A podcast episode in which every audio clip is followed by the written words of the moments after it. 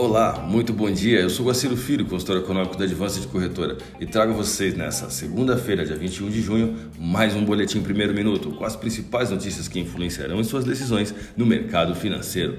Bolsas mundiais. A bolsa de Xangai encerrou o dia com alta de 0,12%, enquanto a bolsa japonesa Nikkei queda de 3,29%. Mercado futuro norte-americano. Dow Jones Futuro alta de 0,58%, S&P 500 alta de 0,44%, Nasdaq alta de 0,46%, Europa DAX alta de 0,78%. A sinalização de uma política monetária mais rígida por parte do Fed começa a provocar efeitos também diante do real brasileiro. Após tocar em mínimas como a taxa spot de 4,9827 durante a última sessão, o dólar voltou a subir, acompanhando o fortalecimento global da divisa norte-americana.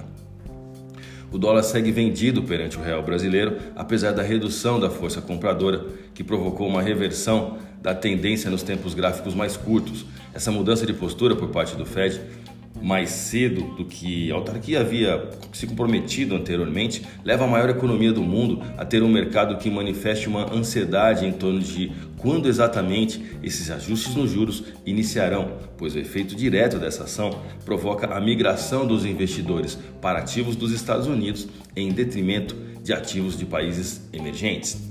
No Brasil, o Banco Central segue no centro das atenções com a ata do Copom, que será divulgada na próxima terça-feira, dia 22, seguido da coletiva do presidente do Banco Central, Roberto Campos Neto, na quinta-feira, dia 24, quando ele apresentará o relatório trimestral da inflação. Vamos aos gráficos? Eu vou comentar sobre o dólar agora. A volatilidade do dólar foi de 2,55% entre os extremos, máxima e mínima, no último pregão, fazendo a moeda americana se valorizar perante a moeda brasileira, fechando a sessão após a realização de um pullback que rompeu a taxa spot de 5,09, tocando na máxima de 5,1087. A divisa norte-americana apresentou um volume de negócios no pregão do dia 18 de 214 bilhões de reais em contratos futuros de dólar negociados na bolsa brasileira, com a moeda fechando em alta de 1,64% e taxa spot de 5,0887. O euro sofreu mais um dia de desvalorização global na última sexta-feira, porém, diante do real brasileiro, também se valorizou, provocando muita volatilidade na sessão entre a máxima do dia de 6,0551 e a mínima de 5,9214. A moeda da zona do euro encerrou o último pregão com alta de 0,74% e taxa spot de R$ 6,00. A minha dica você já sabe: siga nossos boletins para ficar sempre conectado às principais notícias.